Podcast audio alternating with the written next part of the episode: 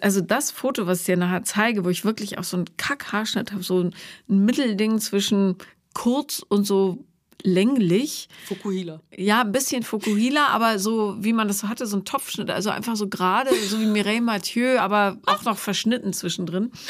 Äh, das war die Zeit, wo ich zum ersten Mal mit jemandem geknutscht habe und so in der Rückschau muss ich sagen, ich muss eine tolle Persönlichkeit gehabt haben, so weil mein Aussehen war es nicht.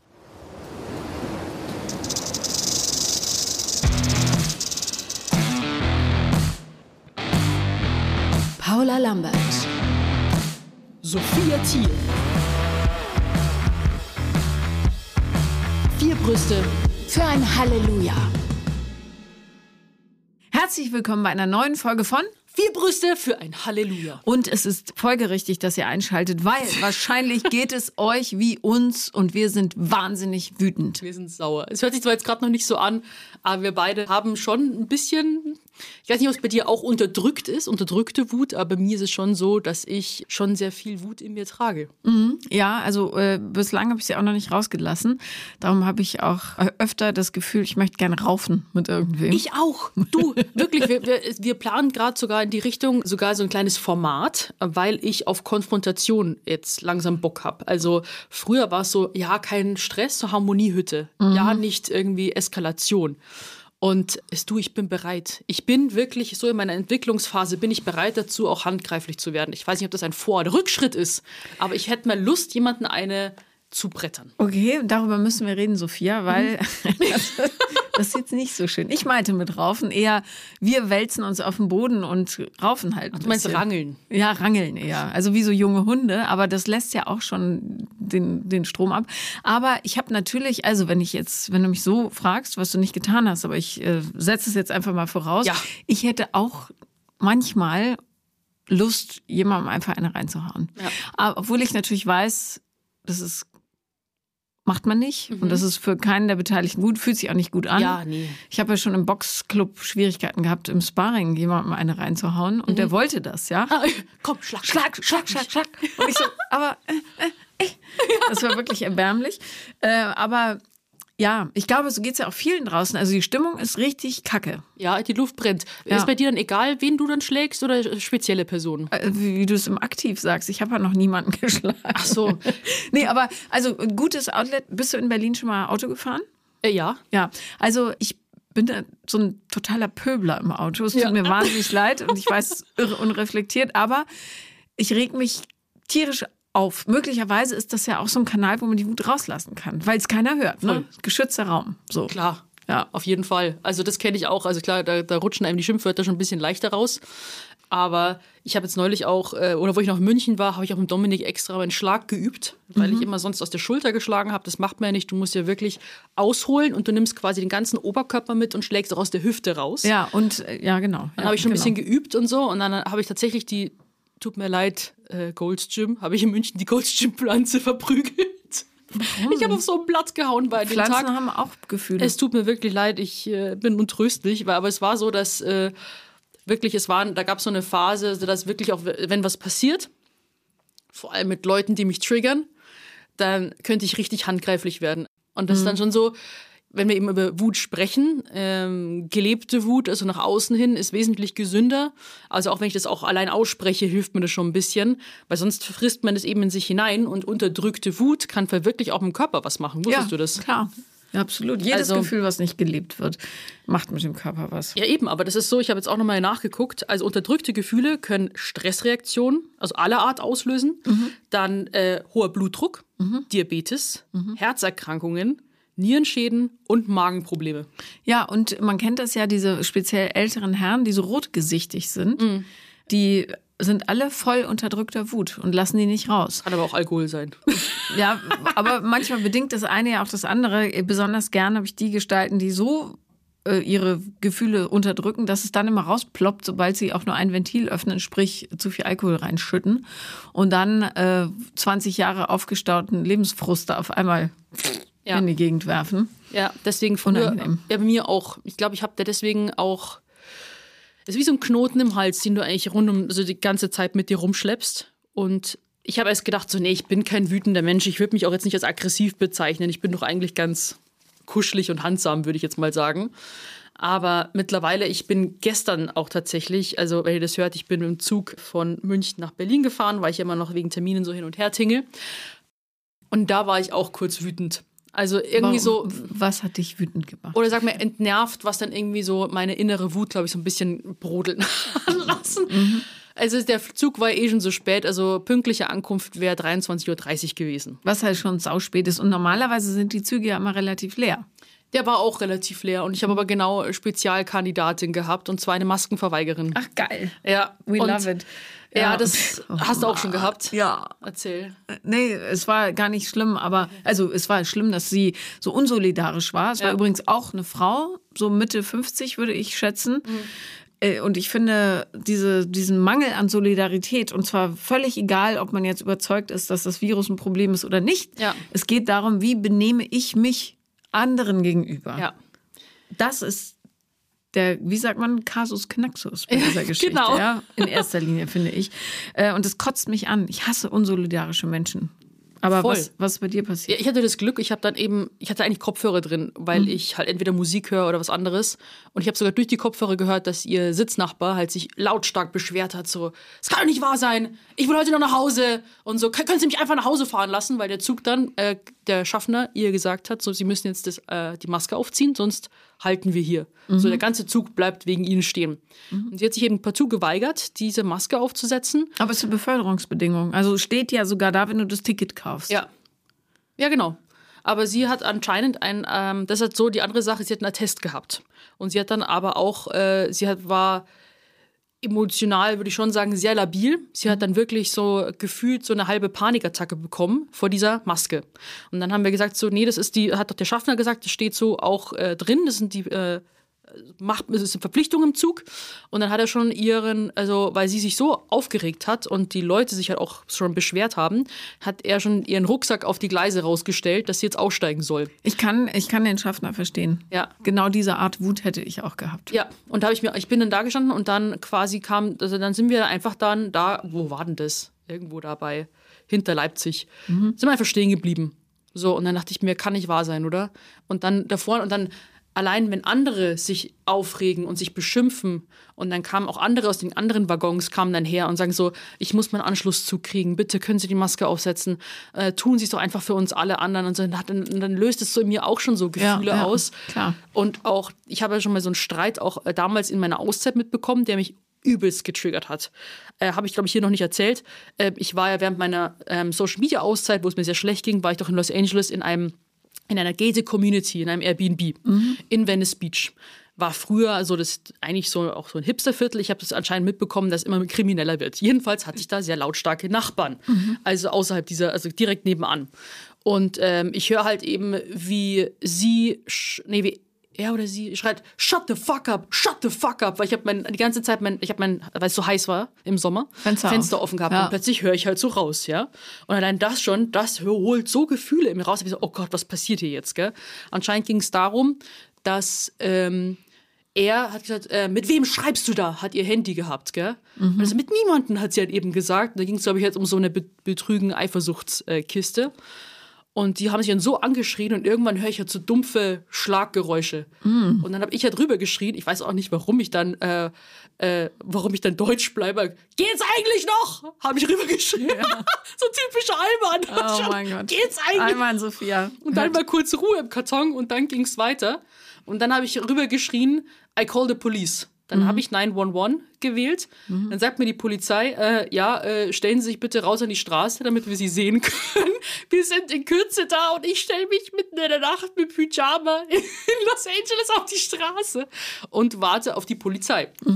Hab meine Mom angerufen. Ja. Also, Mama, kannst du bitte dranbleiben? Weil ich, wenn mir was passiert, kann ich dir sagen. Ja. So.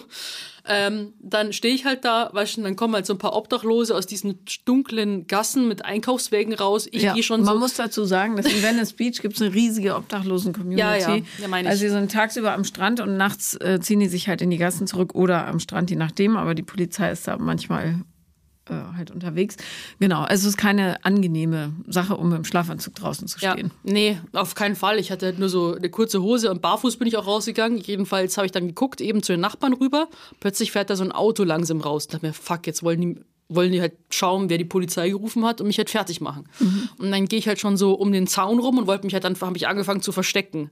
Und äh, ja, aber die sind dann heimlich halt dann einfach weggefahren, weil nicht nach ein paar Minuten, sondern nach über einer halben Stunde kam dann die Polizei, hat dann mit Taschenlampe in mein Airbnb reingeleuchtet und so, ja, wo müssen wir hin? Ich so, ja, hier, in das rote Haus daneben an. Und dann war keiner mehr da. Also die sind einfach abgehauen, die beiden.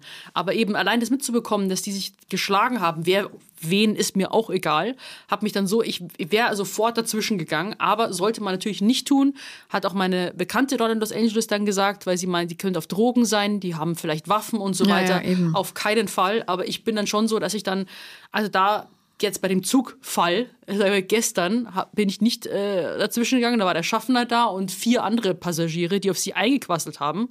Ja, Ja, zu viel, äh, zu viele Köche verderben da auch den Brei, vor allem, weil sich ja jeder gegenseitig hochschaukelt. Aber äh, irgendjemand muss ähm, Zivilcourage zeigen. Also das finde ich schon, dass äh, ja, also gerade wenn jemand angegriffen wird, da muss man, da muss man dazwischen gehen. ja. Aber äh, wie ist es dann ausgegangen mit der Tante? Ja, also ähm, sie hat dann schon erst gesagt, so erst hat sie mir rumgeschrien, helfen Sie mir, helfen Sie mir, Sie müssen mir helfen. Und Zu- ich zu mich- dir? Ja, sie hat so den Gang rein, wo wir alle sich so den Gang rein rausgelehnt haben mit den Köpfen, um zu gucken, was da vorne los ist. Ja. Und dann habe ich mich automatisch gleich schlecht gefühlt, weil ich denke mir, ja, wie helfen? Weißt du, bitte setz doch einfach die Maske auf. So. Ja, ja. Dann Ich kann dir helfen, die Maske aufzusetzen. Genau. Ja. Und sie jetzt dann, dann doch gemacht, hat dann Schnappatmung bekommen erstmal, aber hat sich dann beruhigt und wir sind dann alle in Berlin mit Verspätung angekommen. Wie viel Verspätung? Äh, 20 Minuten hat, Ja, also, okay, ging ging noch einigermaßen. Aber dann ging es ja im Taxi weiter mit der Aggression. Es kam so ein Bulk, also so viele aus dem Bahnhof einmal raus, haben sich auf die Taxis gestürzt. Und dann äh, quasi, ja, wir, wir, kriegen, wir kann ums Taxi kämpfen. Dann steigt einer Wut in Brand aus, sagt so, der Typ will nicht weiter als 120 Kilometer fahren. Ich zeig dich an, du Arschloch. Was geht, was ist hier los? So, in welchem Film bin ich hier eigentlich? Willkommen in Berlin. Wirklich. Ja. Muss ich dann gleich dem Taxifahrer, der mich mitgenommen hat, muss ich ihm gleich mal erzählen. Der hat mich auch dann direkt erkannt.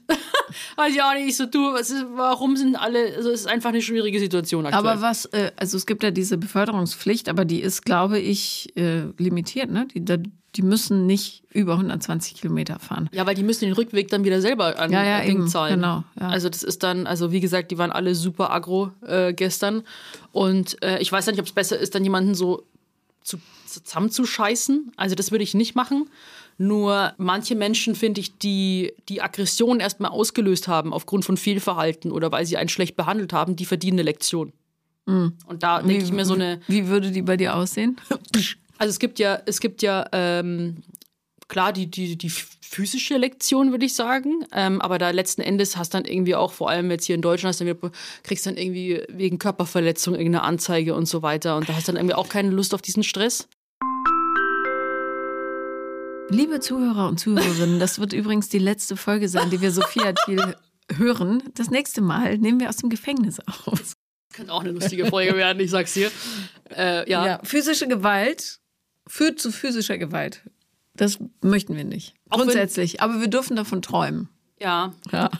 Nee, also ich bin bereit dazu. Und ähm, die andere quasi, ähm, also wisst ihr, da, ihr müsst ja nicht, nicht, dass man dass ihr jetzt da draußen denkt, so, wenn äh, die, die Sophia irgendwie grundlos jetzt sauer ist und äh, Leute verprügeln möchte. Also es sind dann wirklich spezielle Menschen da draußen, die ich habe. Also genau zwei Menschen auf dieser Welt lösen in mir Emotionen aus, die eben solche Gedanken hervorrufen. Und neben dieser physischen Gewalt habe ich dann auch Lust, es gibt ja auch diese, in, sag mal, auf eine andere Weise fertig machen. Dass du, Psychische Gewalt. ja, Wut ist ja eine total schlecht beleumundete Emotion. Mhm. Niemand mag über seine Wut reden und kaum jemand spricht darüber, dass man ständig mit Aggression konfrontiert ist. Ja. Aber ich habe natürlich auch so eine dunkle, dunkle Liste in mir. Und wie viele ähm, stehen da drauf? och, es füllt sich. Echt? Ja, aber so die, viele. die ewige Nummer eins, ah, es gibt eine Nummer eins. unerreichbar, Ja. ist ein Typ, der leider, wie diese Arschlöcher es immer tun, in führender Position hier gelandet ist in äh, der Medienwelt.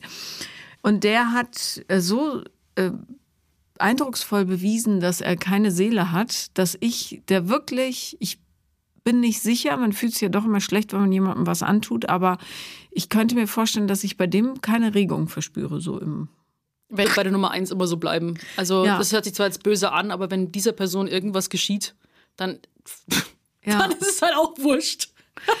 Ja, das ist echt, aber der, der, das Schwierige an der Wut und der Aggression und diesen ja, Fantasien, die man da so hat, ist ja, wenn es dann passiert, und ich war ein paar Mal in Schlägereien verwickelt, also ich habe nie angefangen, aber ich habe mich dann Echt, warst du? durchgewehrt. Ja, also, war's? ich, also ich, ja, unangenehm halt. Warum? Weil, Hast du was, ab, hast du was kassiert? Ja, aber nicht äh, final, also ich habe mich dann gewehrt. Aber nicht final, ihr wisst schon. Also ich, ich lag nicht am Boden oder so. Die andere Person war im Gefängnis, war auch in Los Angeles dann. Also es ist ja nicht so wie im Bud Spencer-Film, ja, dass man mega cool irgendwie so dusch, dusch, dusch, ein Ja. paar Fäuste fliegen und dann liegt einer auf dem Boden, sondern diese physischen, dieses physische Ausleben von Aggression sieht extrem hässlich aus. Es ist so ein und dann ist es vorbei. War es mit einer Frau oder mit einem Mann? Immer, ich wurde immer von Frauen angegriffen. Nein. Ja. Oh, da kommen ja dann so Sachen wie Haare ziehen gell, und sowas, oder? Ja, und Kratzen und so. Aber die hat in der Tat, die hat mir mit dem Kopf gegen die Nase äh, gedingst. Also es ist zum Glück, hat sie ein bisschen höher getroffen. Ähm, also beziehungsweise ich bin noch so ausgewichen, es war hier so. Ja, Augenbraue. das ist hier oben da, ja, so, also Jochbein ist drunter. Äh, na, ihr wisst schon, über der Augenhöhle gibt es auch. Stirnbein heißt das, glaube ich. äh, jedenfalls, da hat sie hingetroffen, aber ähm, das ist dann, man ist, hat halt tierisch Puls, ist aufgeregt und fühlt sich grundsätzlich scheiße. Das ist jetzt kein gutes Gefühl. Und darum, weil du vorhin gesagt hast, wie, wohin mit den Aggressionen, der beste Weg ist natürlich, also habe ich jetzt für mich herausgefunden, dieses Gefühl zu adressieren, indem man sagt, ich habe eine Scheißwut heute, provoziere mich nicht. Ich ahne auch, woher die kommt, XYZ, bla bla bla. Ja. Ähm, wenn ich äh, grob zu dir bin, tut's mir leid. Also nicht physisch natürlich, ähm, sondern verbal, also zu wie man Wenn dann halt so dabei ist. anschaust und auf mich drauf zeigst. Ja, Entschuldigung. Hast du hier auch unterdrückte Wut auf mich? Was ist denn Nein, das? aber weil du hier gerade sitzt. Okay. Ich kann ja nicht den, auf den armen Spotty gucken, der da unten zusammengerollt hier unterm Tisch so liegt. Ja, der darf nämlich hier drin bleiben, weil er nicht so schnarcht wie Snoopy. Ja. Also süßesten Hunde überhaupt. Du bist aber hier rein, ja, du musst noch erzählen, du bist hier reingekommen. Du Ja. warst wütend. Was ist los? Was genau Ach passiert? so, äh, ja. der Ach so, Move, da, wie du da, da halt, Entschuldige, ich muss mir, Brust. Entschuldigung, wenn ich nachdenke, muss ich mit den Händen so gegen meine Brust drücken. Ich weiß nicht warum. Das mache ich aber total oft. Und das Schlimme ist, also, also wäre ich mein eigener BH, aber seitlich. Das mache ich immer. Wie so Hände in die Seite, bloß oben an der Brust. Ja. Und das mache ich auch in der Öffentlichkeit, ohne es zu merken. Das sieht wirklich. Furchtbar. Zack, wenn ich nachdenke. Hm. Ja, keine Ahnung. Die, ne? ja, wirklich immer. Ja. das ist wirklich perfekt. Ähm, Nee, warum sorry. ich sauer war heute, war, äh, weil ich selber mir im Weg stand, wie so oft im Leben, Mhm. und mir wieder Termine reingelegt habe, ohne Fahrzeit einzuberechnen. Mhm. Und ich bin seit heute Morgen um sieben so unter Dauerstress. Mhm. Ich könnte mir selber rechts und links eine reinpfeffern. Dafür habe ich morgen erstmal Termine gecancelt, weil ich einfach manchmal kann ich nicht mehr. Ich bin so überfordert gerade und ich Ja. schlafe auch so schlecht. Es macht mich auch so wütend. Was ist da draußen los? Gut, wir haben einen drohenden Atomkrieg. Äh, wir haben äh, das Ende der Welt. Ich habe auch eine gewisse Grundbelastung, wie wir alle. Ne? Ja. Aber ach, Wann gehst du ins Bett? ja, natürlich dann zu spät. Ja, halb, äh, halb eins war es Wie sieht gestern. deine Schlafhygiene aus? Also was machst du, bevor du schlafen gehst? Alles, was ich anderen sage, was sie nicht tun sollen. Das wäre lange am Handy sein. Lange am Handy. Ich gucke dann Tiervideos auf Instagram, einfach um die Seele zu beruhigen. Ja? Ich habe dir noch gar keine Tiervideos geschickt. Muss ja, ich mal machen. Hast mich aber aber noch nicht lieb genug. Doch, aber du, du Mhm. hast so viel zu tun, glaube ich. Ich freue mich immer über Tiervideos, die Ja. passen immer überall rein. Also ich, okay, gut, dann schicke ich, aber bitte, wenn du dieses Tor öffnen möchtest, dann Let's werden go. kleine Meerschweinchen reinlaufen. nee, ich gucke in der Tat abends dann, wenn ich so einen Tag habe, wo ich so aggro bin, Mhm. gucke ich extrem viele Tiervideos, damit ich mit einem Lächeln ins Bett kann. Es gibt dieses eine Video, kennst du das? Da steht drunter, weiß natürlich nicht, ob das stimmt, dass die Frau dieses Mannes gestorben ist und die Kinder haben ihm einen Hund aus dem Tierheim adoptiert. Ah, und du siehst diesen schwarzen äh, Hund auf dem Bett, der da Ja. so rumtobt und dieser ältere Herr mit weißen Haaren, der vor dem Bett so tanzt. Nee, das kenne ich nicht. Oh, das ist so süß. Ja. So niedlich. Weil er unterhält, spielt mit dem Hund und Ja. der Typ ist mindestens 70 oder so und fängt dann an, so vor den, für den Hund zu tanzen und die beiden tanzen so umeinander rum. Süß. Und sowas bringt mich mit einem Lächeln ins Bett. Ja. Aber die ganzen Aggressionen kommen natürlich in der Nacht, im Traum, Ja. wie so fiese Monster hoch. Mm. Hast du, boah, Hundefurz, sorry, das war nicht ich. Echt? Ja, ja, das Kommt kann jeder rüber. sagen. das war es bestimmt, du. oh, das war ich. Nicht mal. Ähm, Ich aber, wedel's dir rüber. Nein, Strafe. hör auf! Jetzt wedelt sie da. Ähm, aber vielleicht kann es auch sein, dass du wegen der unterdrückten Wut auch äh, und der Überforderung Schlafstörungen hast. Ja, klar. Eben. Aber ja, auch da entzerren, was mir immer hilft mit diesem, weil du meintest, wegen Terminen und zu spät losfahren. Ich stelle mir für jeden Scheiß Wecker, wann ich aufstehe, wann ich mit dem Haare waschen oder Styling anfangen muss, wann ich mit dem Auto losfahren muss, wann ich mein, mein Posting mache und so weiter. Ich stelle mir, also für alles und jeden Scheiß stelle ich mir einen Wecker. Ja, das finde ich sehr gut. Ist immer noch nicht bei dir angekommen? Irgendwie nicht. Du wirkst schon die ganze Zeit vor dem Das, Furz. das sammelt sich hier. Selber schuld, du wolltest ihn hier drin behalten. Ja, sorry. Ah, ja, Spotty. hock doch ja, auf mit dem- dahin, Spotty. Der Hintern liegt genau unter dir, nicht ja, unter mir. Ja, so. Ähm, Spotty mag mich, Snoopy mag mich lieber. Ja. Ja. Snoopy ist übrigens, äh, bevor ich deine Frage beantworte, eben zu Sophia gekommen und hat sich so, hat seinem Ruf als Mösenhund all, aller Ehre gemacht. Snoopy stopft nämlich immer seine gesamte Schnauze in den Intimbereich von Frauen. aber nicht um zu schnüffeln, sondern nur um die Schnauze da zu Den versenken. Kopf ablegen, ja, den und dann Kopf sich ablegen krauen und lassen. sich dann kraulen lassen, genau. Super süß. Poste ich auf Instagram. Könnt ihr alles auf Instagram sehen. Nee, aber dieses Weckerstellen, ne? Und Struktur ist natürlich genau das, was da hilft. Aber je mehr Wecker ich habe oder Erinnerungen, ja, der ganze Kalender ist voll. Mein ganzer Tag, wenn ich da drauf gucke, wird mir schon schlecht. Äh, Das stresst mich umso mehr. Wie, also wie kommst du da, also oder überhaupt, ich finde das faszinierend, wie du deine Tage hinkriegst. Ja, also es gibt dann wieder Tage, also wenn zum Beispiel so wie in den letzten Wochen so viel drin ist und man auch so viel unterwegs ist, dann plane ich aber immer bewusst Tage ein, wo keine Termine stattfinden. Also wenn jemand sagt, so hier Call einplanen für diese Zeit, hier treffen dahin, dann sage ich einfach, Geht nee, nicht. da geht's an diesem Tag nicht. Und wenn, wenn dann irgendwie auch so eine Frage kommen sollte, warum nicht, dann sage ich, weil das ein Tag für mich ist, da gibt's keine Termine. Also das muss man dann wirklich vehement einplanen, weil sonst kriegst du es langfristig auch nicht hin. Das war ja mein Problem früher, deswegen bin ich ja in die Aussage gegangen, weil ich alle Zeit, die ich hatte, hergegeben habe. Aber du darfst dir darfst nicht jede Zeit hergeben und deswegen auch dieses Wochenende ist einfach nichts drin, weil ich das Wochenende für mich brauche. Also du bist die Chefin der Termine, aber natürlich Deadlines sind natürlich immer die, die brechen einem das Genick. Aber auch wenn jetzt irgendjemand drängt und es ist Zeitverzug, aber nicht wegen dir, dann ist es nicht deine Schuld. Also, dass da auch Zeitdruck dann da ist. Deswegen zum Beispiel auch Training, das ist ein, dein Termin. Den darfst du nicht hergeben, weil es ein ganz normaler Termin für dich ist, der für dich wichtig ist. Da verdienst du jetzt zwar kein Geld, aber du bist dann, du verdienst etwas anderes für dich. Und zwar Zeit, Nerven, mit denen du dann weiterarbeiten kannst. Ja, da bist du deutlich besser aufgestellt als ich, weil ich habe ähm, zum Beispiel Zeit für Hunde, müsste ich mir ehrlich gesagt auch eintragen. Und wenn ich dann in so einen Verzug komme, weil ich weiß, ich war mit den Hunden heute noch nicht lange, also so ein Tobespaziergang draußen, habe ich ein schlechtes Gewissen, werde wütend über die Gesamtsituation, die aber natürlich niemand anderes verursacht hat als ich, weil ich Okay. Jetzt, jetzt musst- riech ich aber auch. Ja, jetzt gut, kommt Gott er sei rüber. Dank. Ähm, Dann müssen wir es mitleben. Du wolltest ihn drin behalten. ja, Entschuldigung. Jetzt okay. haben wir halt Furzgeruch hier im Studio. Ja, zum Glück ist so groß. Ja, gut, ist, dass man im Podcast nicht riechen kann. Ich finde ja ganz gut, dass man auch da immer schuldfrei sagen kann, das war wirklich nicht ich, weil kein, also wenn ein menschlicher Furz so riecht, Ja. dann hat derjenige echt ein Problem. Also Wirklich. Größeres. Ja, stimmt. Ich kann es Ja. auf niemanden schieben, außer auf meinen Freund, auf Rafa. Ja. Aber ist ja auch wieder blöd. Naja. Och, du. Rafa. Ach, geht's.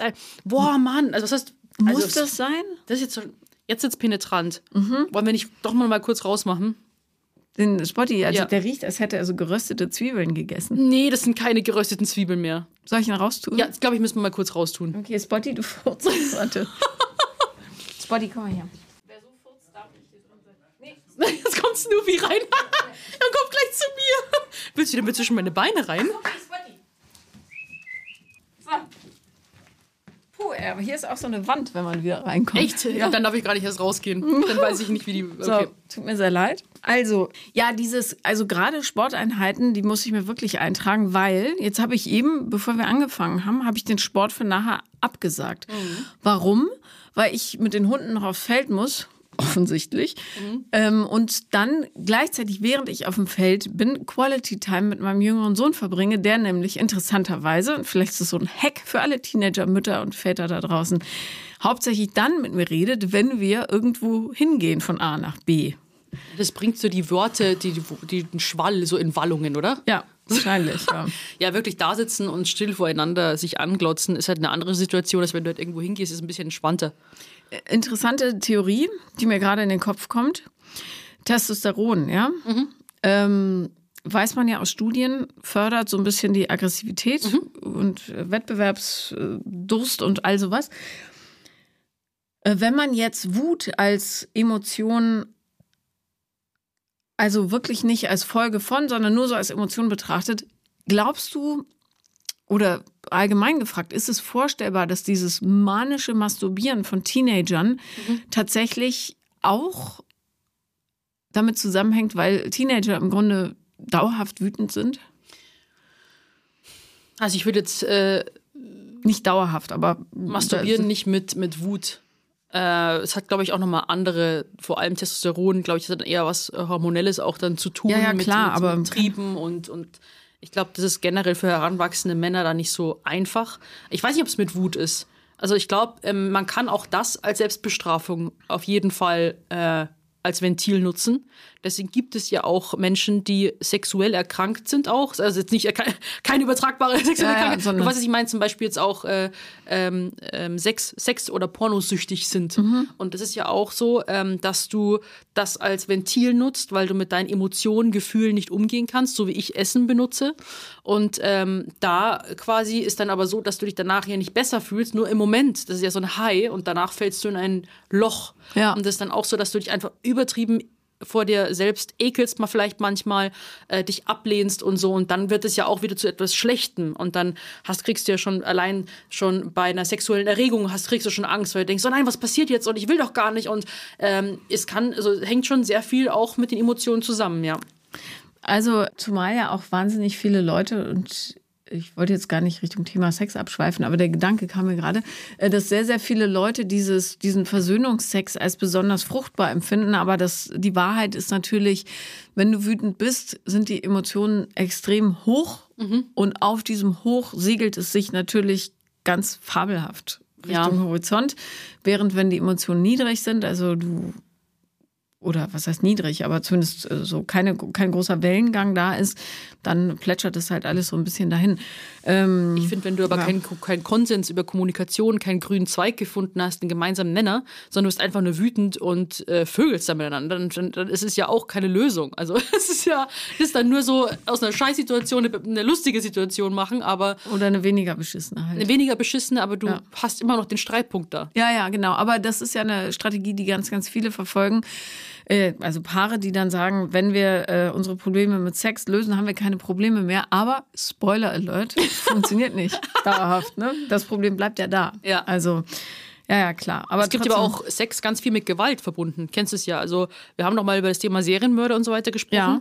Und äh, da ist auch quasi die Kombination auch, dass über auch sehr viel Gewaltdarstellungen über Sex da, äh, stattfinden. Mhm. Und äh, es hängt schon, finde ich, nah beieinander. Find, also, also es ist schon, da hängt, es ist schon ein, was soll ich sagen, da ist schon ein Konsens da oder so Zusammenhang. zwischen Sex und Gewalt. Irgendwo schon, ja. Weil es gibt Sex und Gewalt im positiven Sinne. Du schweigst und Nein. starrst auf den Boden. Und es gibt ist eine sehr steile und, These, Oh, aber- äh, steile These. Und es gibt Sex und Gewalt im negativen Sinne. Ja, hallo, du, bist, du als Expertin würdest du mir nicht zustimmen.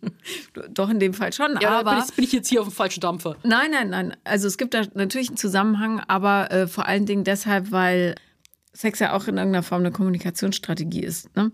Aber ähm, die, die körperliche Aggression, ähm, die muss meiner Meinung nach immer in einem reflektierten Zustand passieren. Ja. Das heißt, ich weiß nicht, ob du diese Serie gesehen hast, Dama. Ja, natürlich. Ich habe die gleich am ersten Tag durchgeschaut. Also ich musste aufhören, mir war das zu krass, ehrlich gesagt. Ich kannte ihn ja schon vorher, das ist ja ein alter Hut eigentlich. Jetzt Ja, ja, klar, Jetzt ist der Hype da und der Typen, den, der war ja in den 80er, quasi Anfang 90er. Ja, aber das nochmal so dargestellt zu sehen, auch diese, das hat der Schauspieler echt gut gemacht, diese totale seelische Leere, ja, Ja. die ja auch eine Folge davon ist, dass der als Kind, äh, und das ist ja keine Entschuldigung, aber zumindest eine Erklärung, ähm, total, also emotional gar nicht stattfinden durfte. Äh, Das fand ich schon krass. Das war mir dann unangenehm. Vor allem, wenn man äh, bedenkt, dass jetzt in einer Welt, wo so viele eben mit ihren Aggressionen und Gefühlen so total unreflektiert umgehen. Also ich meine, in Berlin waren am Wochenende 10.000 Leute bei einer AfD-Demo. Was ist falsch mit euch? Der Typ, ich habe seinen Namen vergessen, irgendein so AfD-Abgeordneter, tanzt auf dem Holocaust-Ma- Holocaust-Mahnmal Nein. hier in Berlin. Warum unterstützt man diese Menschen? Ich check es einfach nicht.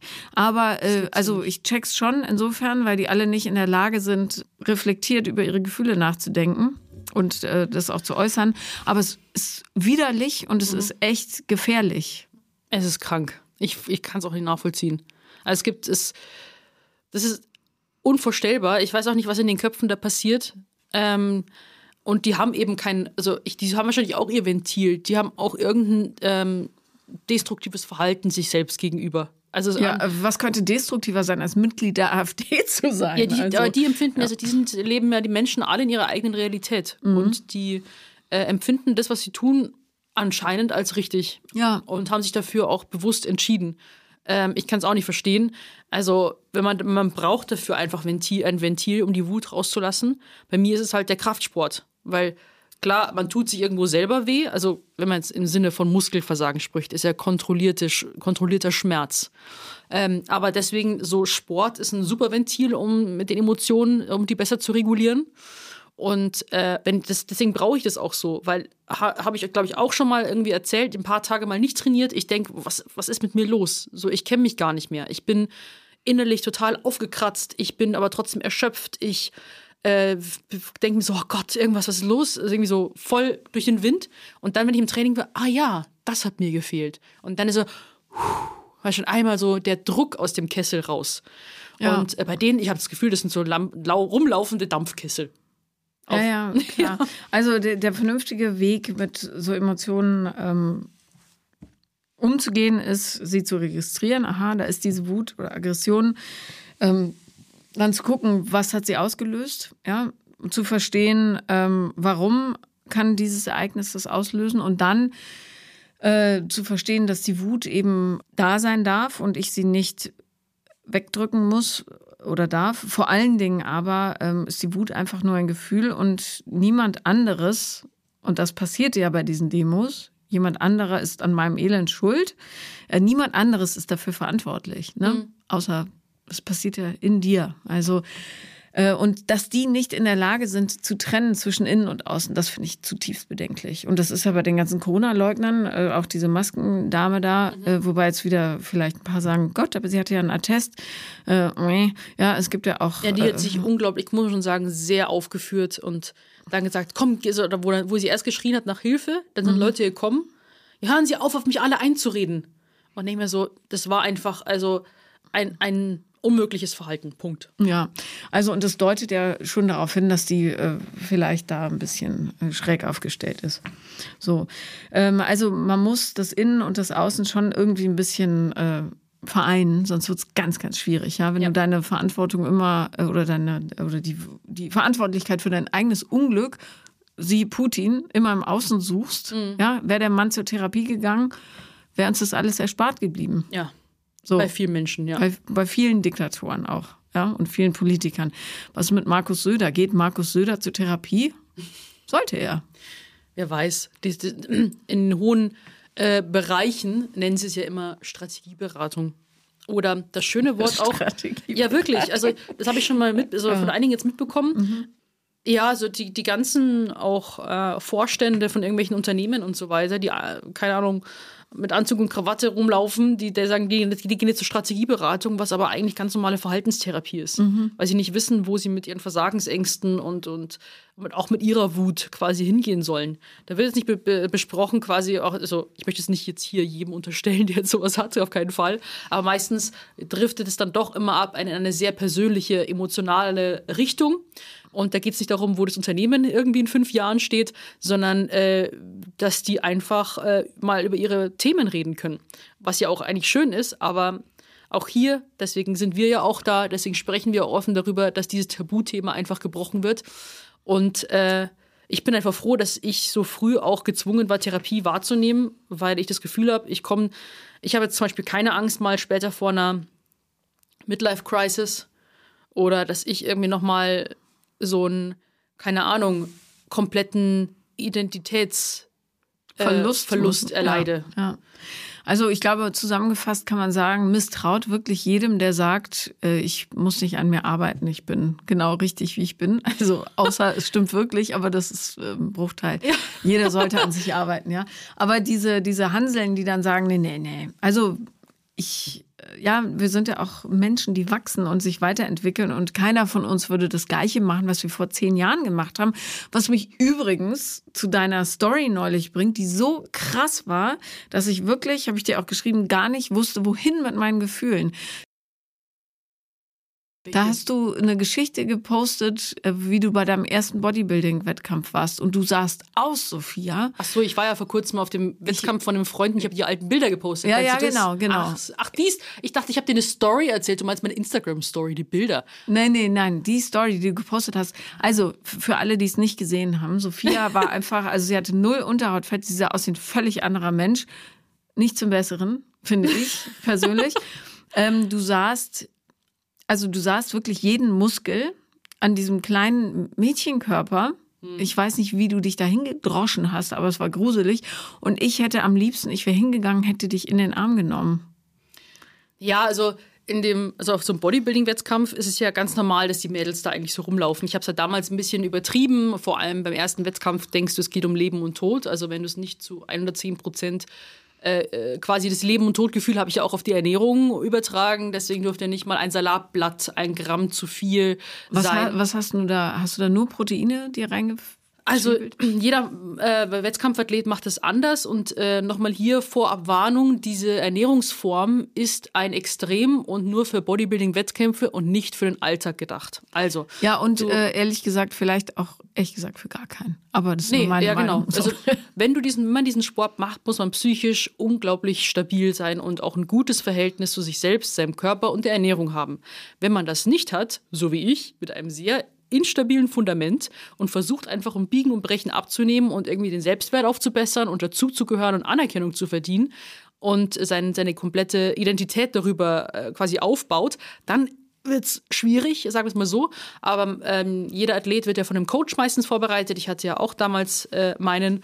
Und jede Diät ist auch anders. Manche machen Low Carb, manche gehen mit den Kalorien irgendwann schrittweise immer weiter runter. Das habe ich jetzt auch bei dem neulich bei dem Wettkampf wieder mitbekommen äh, dass die teilweise unter 1000 Kalorien essen. Das war bei mir nie Bei der vollem Fall. Training. Bei vollem Training, ja. Also wie, wie wachsen dann die Muskeln? Da musst du ja stoffen. Nee, im, äh, quasi, wenn du auf Diät bist, versuchst du einfach nur bestmöglich die Muskeln, die du in der Off-Season, wo du mehr gegessen hast, zu erhalten. Also du kannst dann während der Diät äh, du baust du nicht keine. Muskeln auf. Man sieht die nur halt, weil du Körperfett verlierst. Okay, und das heißt, was hast du gegessen? Also ich habe eigentlich jeden Tag das Gleiche gegessen, damit der Körper sich an die Lebensmittel gewöhnt und der sich auch da halt gleich verhält. Und ich habe in der Früh, habe ich mir damals zur Wettkampfzeit immer so Proteinmuffins gemacht. Die sind eigentlich ganz cool.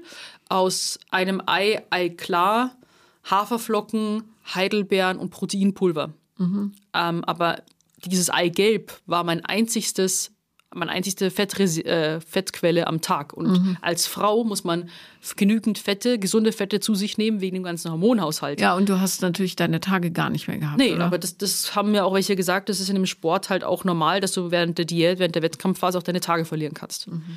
Und bloß bei mir hat sich dann über Jahre, hat sich dann verabschiedet, die Ja. Periode. Und ähm, dann eben in der Früh diese, diese Muffins und dann habe ich alle drei Stunden eine kleine Mahlzeit gegessen, bestehend aus äh, Reis, äh, Zucchini mit Champignons, also einfach so Gemü- Wasser. Wasser, Wasser. Ja. und Pute. Und dann abends gab es einen Feldsalat mit Cherrytomaten, eine Dose Thunfisch und Apfelessig. Das ist krass. Und das halt jeden Tag. Und das äh, quasi, ich hatte 1600 Kalorien. Ich sage das jetzt auch so offen, weil viele sagen das nicht, weil man Angst hat, dass Leute das übernehmen. Bitte. Also ich habe das damals, bin ich da einfach so rein. Also ich bin, ich bin stolz quasi, dass ich jetzt nicht unter 1000 Kalorien nie gehen musste oder das war mein, mein Glück, sagen wir es mal lieber so. Und ähm, würde ich aber trotzdem, irgendwann wird auch dir das zu wenig, weil ich habe jeden Tag mindestens eineinhalb Stunden trainiert bis zum absoluten Muskelversagen. Ich hatte Zustände teilweise. Also man denkt immer so, wenn man die Athleten auf der Bühne, die sehen ja auf der Bühne auch viel voluminöser aus als in echt. Wenn die neben dir stehen, sind die halt ein bisschen komprimierter, sagen wir es so. Und ähm, man denkt, das ist so das, das, wenn, da bist du am fittesten. Stimmt ja gar nicht. Also ich war in der Wettkampfvorbereitung, Total war ich. Also so schwach sch- wie nie. Ja, ich habe ich hab nur noch schlafen wollen. Ich bin in der Früh grundlos traurig aufgewacht. Ich Mhm. habe jetzt, was ist los? Ich habe doch hier alles, was ich brauche und so. Ich habe geheult, wenn die Geschirrspülmaschine voll war, weil ich es nervlich nicht ausgehalten habe. Ich, wie soll ich sagen, also habe mich immer so, vor allem in der Wettkampfdiät, so entzündet gefühlt. Also als ob mein Körper, meine Gelenke, alles einfach so ein bisschen einfach sau übersäuert sind. Was ja auch waren, wahrscheinlich. Ja, also das war gerne, also war halt eine sehr, also trotzdem gehört das jetzt zu meinem Sport, das ist halt wirklich extrem. Der Weg dahin ist trotzdem ein sehr spannender Prozess und ich habe es auch nie bereut, quasi diesen Schritt gegangen zu sein, weil ich musste ja dadurch auch wieder durch dieses auf die Schnauze fliegen ja lernen. Ich habe vier Wettkämpfe gemacht, der letzte 2015 dann in Berlin bei der Junioren-Meisterschaft, also für unter 23-Jährige. Hast du da gewonnen? Also mein allererster Wettkampf bin ich als Newcomerin Dritte geworden. Das war sehr gut. Dann in der Bayerischen Zweite sogar. Dann habe ich mich für die deutsche äh, Meisterschaft in Bochum qualifiziert, aber da bin ich Fünfte geworden. Und dann bei der Juniormeisterschaft war ich dann Vierte. Und ich war damit eigentlich ganz zufrieden. Ich habe ja dann nicht mal ein Jahr richtig intensiv trainiert oder gerade mal ein Jahr. Und ich habe da einfach auch noch zu wenig äh, Muskeln aufgebaut gehabt. Und aber trotzdem, vor allem, das hat ja auch so viel mit mir gemacht und für die Essstörung, weil viele mich auch dann auf dem Wettkampf gefragt haben, das ist so krass gewesen. Es kamen Mädchen auf mich zu, die haben natürlich, ich habe jetzt gedacht, wie wird die Stimmung sein, weil Hardcore-Bodybuilder und so Bodybuilder, Bodybuilding-Foren hassen mich ja. Die haben mich schon immer gehasst. Warum? Boah, ich weiß gar nicht, was ich erzähl, wie, wo ich anfangen soll. Ich habe mich da an dem, an dem Morgen von dem Wettkampf, habe ich mich selber so abgefuckt. Weißt du warum? Um diese Fotos äh, zu posten, die ich da auf meine Story geladen habe. Ich hatte die Originale nicht, deswegen waren die auch ein bisschen qualitativ nicht so toll, aber ich musste dafür auf ein Bodybuilding-Forum und die screenshotten, damit ich die Bilder habe. Ach scheiße, und dann hast du die Kommentare gesehen. Und die, die unterhalten sich bis heute. Der letzte Artikel, Mai 2022, äh, zerreißen die sich äh, ihr Maul über mich. Wa- Warum? Also was triggert die so? warum Sophia Thiel kein Recht mehr hat, online sein zu dürfen. Das Ding ist, die haben mich gehasst, seitdem ich äh, das Ganze mit Social Media angefangen habe. Da war ich ja die dumme Fitness-Influencerin, die keine Ahnung hat und die sowieso nur stofft und scheiße aussieht. Heute Hast, bin hast du gestopft? Nein, ich habe nie gestofft. Also das kann ich wirklich, ich habe auch nichts gegen Leute, die stoffen. Ich habe mir das damals auch überlegt gehabt, weil man versucht, seine persönlichen Grenzen auszureizen, um schneller ans Ziel zu kommen. Aber da ich so ein Problem mit meiner Diät hatte und mit, mit, meinem, mit meinem Essverhalten, dachte ich mir, krieg erst mal dein Essverhalten in den Griff dass du in Shape kommst und versuch jetzt nicht da noch irgendwas Äußeres dich zu manipulieren und vor allem die Nebeneffekte oder das, wenn du das irgendwann wieder absetzen musst, war es mir nicht wert. Also das war dann so, wo ich mir gedacht habe, nee, ist nichts für mich. Ich versuche einfach das Beste aus mir zu machen und ich will einfach nur ein gesundes Essverhalten hinkriegen und meine Diät durchziehen. Damals noch Gedankenkopf. Jedenfalls, in diesem Bodybuilding-Forum haben sich dann, und heute bin ich ja die fette Dove, die ja äh, nicht keinen Plan von nichts hat und äh, ich die sozusagen nicht mehr online sein darf. Und normalerweise, ich bekomme ständig Hate-Kommentare. Aber da haben sich wirklich nur über mein komplettes Leben diskutiert, dass ich quasi nur Leute abzocken wollte, dass ich eben ja eine fette Pfannkuchenfresse bin, dass also es war wirklich so, die unterhalten sich da, kommunizieren die ganze Zeit, wo ich mir denke, was stimmt eigentlich mit euch nicht? Und teilweise auch von, von einfach von Frauen solche Kommentare. Und dann auf dem Bodybuilding-Wettkampf war es dann da wieder so, da dachte ich mir von dem Forum so, ah, da wird es vielleicht Leute geben, die mich einfach hassen, weil ich Influencerin bin oder so. Obwohl ich diesen Sport so liebe und Leute dazu animiere, Kraftsport zu machen, ja. Ich mache, ich promote diesen Sport, werde aber von dieser Community irgendwie gehasst. Nicht von allen. Ich bin auf diesen Wettkampf gegangen und äh, sau viele Mädchen, die auch an dem Wettkampf teilgenommen haben, haben dann äh, gesagt, dass sie wegen, wegen mir damals mit meinen Videos mit dem Sport angefangen haben. Und jetzt stehen sie auf der Bühne und haben darüber auch ihren Freund im Fitnessstudio kennengelernt. Und äh, dachte ich mir so, krass, die die Bikini-Klasse äh, ähm, Gesamtsieg gemacht hat. Also ich habe wegen dir mit dem Sport angefangen. Ich hoffe einfach, dass sie da auch einen guten Weg findet mit den Wettkämpfen. Aber es hat mich total berührt, weil ich mir denke, schau an. Jetzt hat sie gewonnen. Sie hat ein Diadem auf, eine Riesenmedaille um den Hals, weil sie mein Video damals geschaut hat. Und das denke ich mir so, voll cool.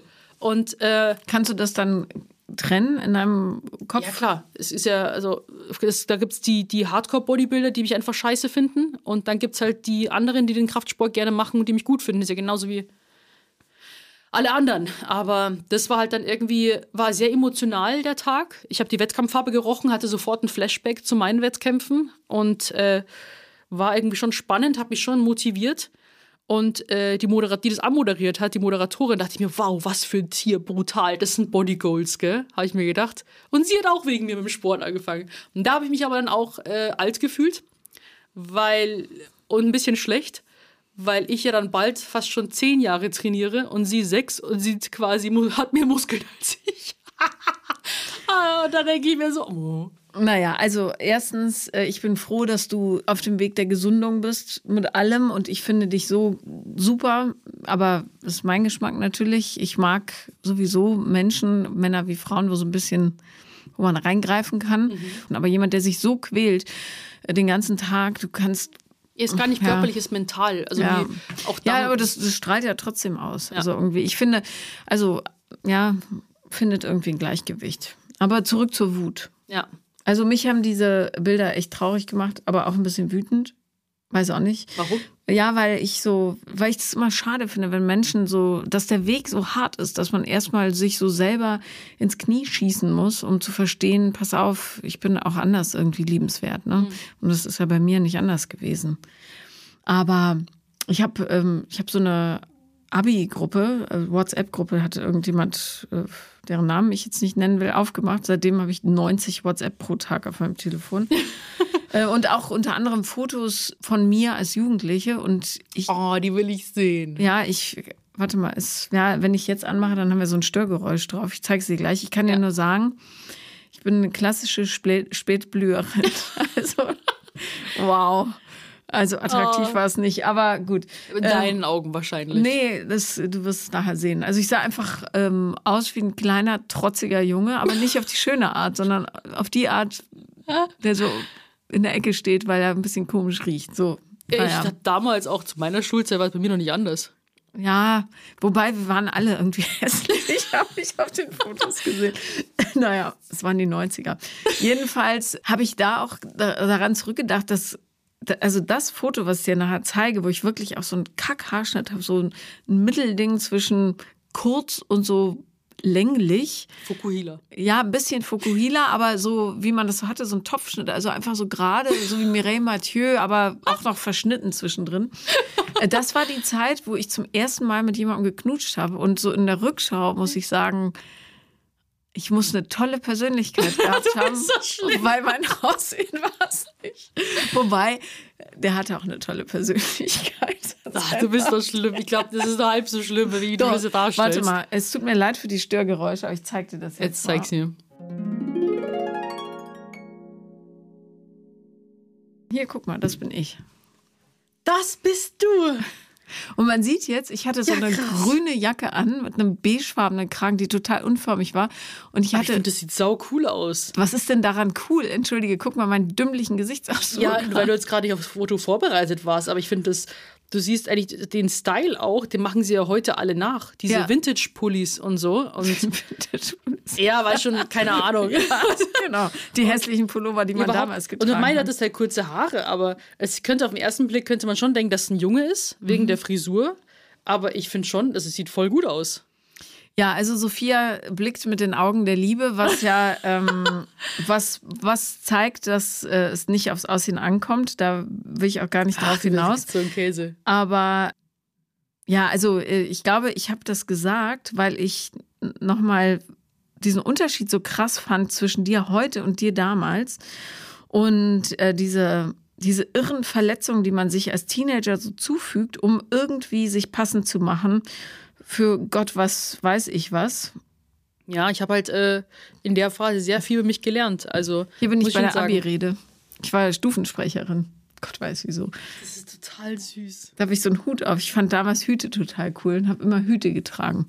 Ich finde es mega. Aber das ist total cool. Ich weiß nicht, was ich finde. du warst voll hübsch. Du bist doch immer noch hübsch.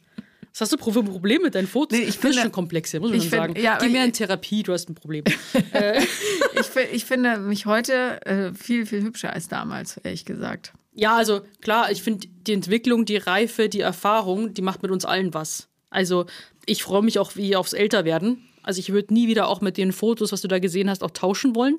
Ich möchte einfach weder den Körper haben, noch den Kopf, dem, also was ich damals Ja, ja. hatte. Weil ich hatte wegen allem, haben wir schon mal darüber gesprochen, Panik. Ich bin einfach froh, dass jetzt so eine Ruhe einkehrt. Und alles, was ich auch jetzt körperlich erreichen möchte, du kannst es dir auch trotzdem, du bist ja kein Sklave deiner Zukunft so oder deiner Vergangenheit, dass du sagst so, ah, das hatte ich schon und jetzt habe ich es nie wieder und so weiter. Egal, was ich in Zukunft erreichen werde, es wird auf einem viel besseren Fundament gebaut. Deswegen, ich war oft auch wütend und sauer, dass ich das hergegeben habe, dass ich diese Form verloren habe. Ich habe mich dafür gehasst, ich habe meinen Körper gehasst, ich habe Aggression gehabt, wenn ich mich im Spiegel angeschaut habe, deswegen habe ich mich auch einfach gar nicht mehr im Spiegel angeschaut. Ähm, als ich dann eben nach diesen Fotos, nach dem Wettkampf wieder zugenommen habe. Und Hass und Wut sich selbst gegenüber zu haben, hatte ich, habe ich jetzt jahrelang hinter mir. Es reicht. Ja, wobei ich muss sagen, und das würde mich interessieren, wie es euch da draußen geht, äh, ich habe mir tatsächlich in diesen schlimmen Phasen auch angewöhnt, nicht im Spiegel, mich, also mich nicht im Spiegel zu betrachten und da so eine hier so einen blinden Fleck irgendwie zu entwickeln. Und mir, mir ist es neulich aufgefallen, weil wir haben, wenn wir bei uns ins Haus reingehen, im Hausflur so einen riesigen Spiegel, die ganze Wand lang. Und ganz viele Leute gucken automatisch sich selber beim Durchgehen zu. Ja, und checken sich dann so selber so ein bisschen aus und so. Ja, wie, wie bei Schaufeld auf der Straße. Genau, Halt, äh, aber ich mache das nie. Dann, dann ist mir aufgefallen, dass ich nie in diesen Spiegel gucke. Ja, das machst du wahrscheinlich bewusst, weil du es. Vermeidungsstrategie. Ja, ja, genau. Aber Das ist noch so eine, so eine Spätfolge von das war dann damals. glaub ich. 2018. Ja, also Sophia zeigt mir jetzt hier ein Foto, wo sie den, wie heißt das? Der Latt ist das, ne? Der, der Lattrücken, ich habe Ja. quasi 2018 war ja das Extremste, was ich bisher Du erreicht habe vom siehst Körper. halt jeden einzelnen Muskelstrang und es ist wirklich, ich würde dich gerne rückblickend in den Arm nehmen und sagen, Es war eine schwierige Zeit, auch vor allem, wenn man die Emotionen, so klar, wenn man das nur als Strategie nimmt, um mit den Emotionen umzugehen und nur noch ins Training geht und auch etwas, auch Wut an sich auslässt, indem man sich Essen verwehrt. Ja. Das ist ja auch, du kannst dich auch mit Essen bestrafen. ich bin froh, dass du mir ins Wort gefallen bist, weil ich wusste nicht, was ich dir sagen sollte. ich wollte dich in den Arm nehmen und dir sagen. Achso, und Weiß dir ich. sagen, das Ich habe ich, hab nicht, dich lieb. akustisch nicht verstanden. Alles gut. Ich, ich konnte, hatte jetzt Zeit, das noch mir so auszudenken, was ich dir sagen würde. Aber sonst haben wir bisher doch eigentlich einen wunderschönen Dialog, oder? Ja, also äh, mir ist auch nur ein kleiner Ausriss aufgefallen, aber das war völlig okay. Ja. Wir haben nämlich, falls ihr die letzte Folge nicht gehört habt, da habe ich mal ähm, liebevoll Sophia gesagt, dass ich gerne auch zu so einem 50-50 Gesprächsanteil kommen würde. Ja, kannst mich erst mal langfristig. zusammengeschissen. In a loving and caring way. ja, genau. so ist es. Und äh, genau, ja, wir üben das. Also das ist ja auch so, ja, Menschen müssen einfach sich aufeinander zubewegen. Ist einfach so. Ja. Und darum lernt man ja auch voneinander, indem man Dinge vom anderen übernimmt, Kompromisse eingeht, sich spiegeln lässt und so weiter. Ja. Und wenn ihr auch merkt, dass ihr unterdrückte Wut habt, es gibt viele Techniken, wie man das eben quasi rauslassen kann. Das haben wir schon gesagt, irgendwie Sport ist ein sehr gutes Ventil, mal so einen Boxkurs mal be belegen. Es gibt aber auch den, die andere Alternative, auch Yoga, quasi um zu seiner Mitte wieder zu finden oder auch durch Atemtechniken, klappt auch. Und wenn es wirklich ganz schlimm kommt, dann natürlich, klar, Thera absolute Thera- Therapiefan mit jemandem darüber sprechen. Oder empathisches Zuhören lernen, liebe Sophia. Aber da fällt mir gerade eine tolle Was habe ich jetzt gemacht? Entweder-Oder-Frage ein. Nichts, alles gut. Jetzt gibt's entweder oder. Würdest du lieber deiner Nummer eins auf der Todesliste, sage ich jetzt mal, richtig, entschuldigt bitte dieses Wort, in die Fresse schlagen, ohne dass er hinterher sagen darf, was passiert ist? Oder möchtest du, dass ihm wiederum oder ihr, ich weiß ja nicht, wer deine Nummer eins ist, Zwinker, äh, die Zunge rausfällt, so dass er nie widersprechen kann? Das zweite ist ja schon sehr sadistisch. Mehr Also- als das erste. Finde ich schon. Die Zunge würde Problem, also der, der Stumpen würde problemlos abheilen. Er würde jetzt keine Sepsis kriegen oder so. Aber er könnte nie wieder hässliche Sachen zu anderen sagen. Aber er kann halt noch hässliche Sachen tun. Ja, das stimmt. Deswegen glaube ich, dass ich die erste Variante wählen würde, weil ich dann glimpflich davon kommen würde und ich könnte auch mal meine, meinen Frust halt durch diesen, durch die Fresse, Fresseschlag kann ich, kann, kann ich dann rauslassen. Finde ich Okay. gut. Ja, okay. Verstanden. Ja. Okay, dann noch eine Frage von mir. deine Nummer eins auf der Todesliste. Es ist, es ist eigentlich ähnlich, aber soll der lieber seinen Penis verlieren oder äh, nie wieder Liebe finden dürfen? Uh. Okay. Also äh, für das, was er getan hat, ja.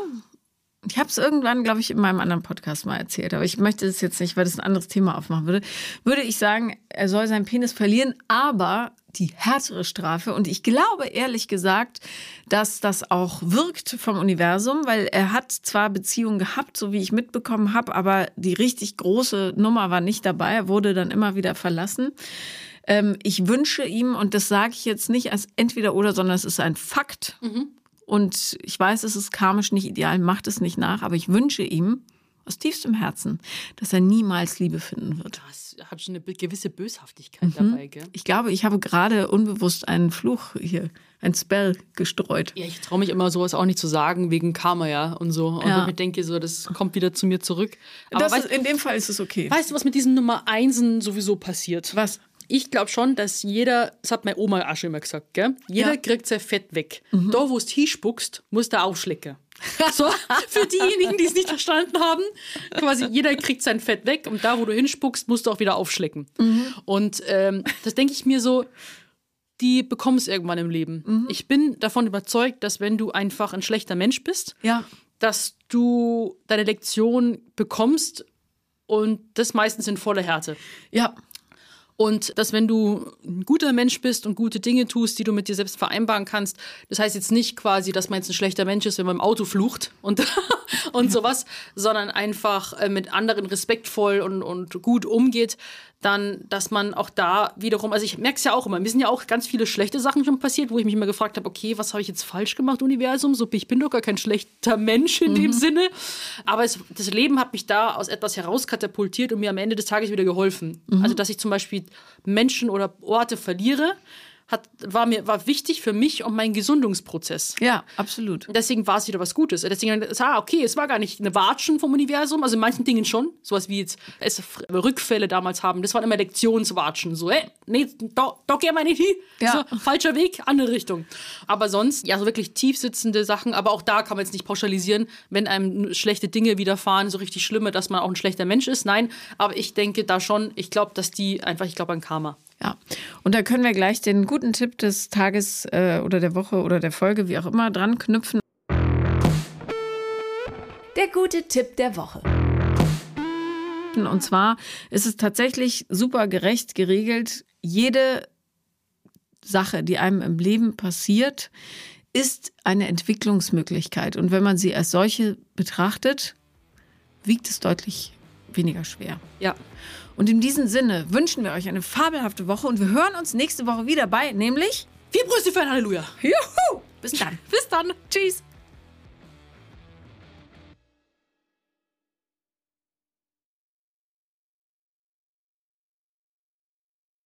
Vier Brüste für ein Halleluja ist eine Produktion von 7 One Audio.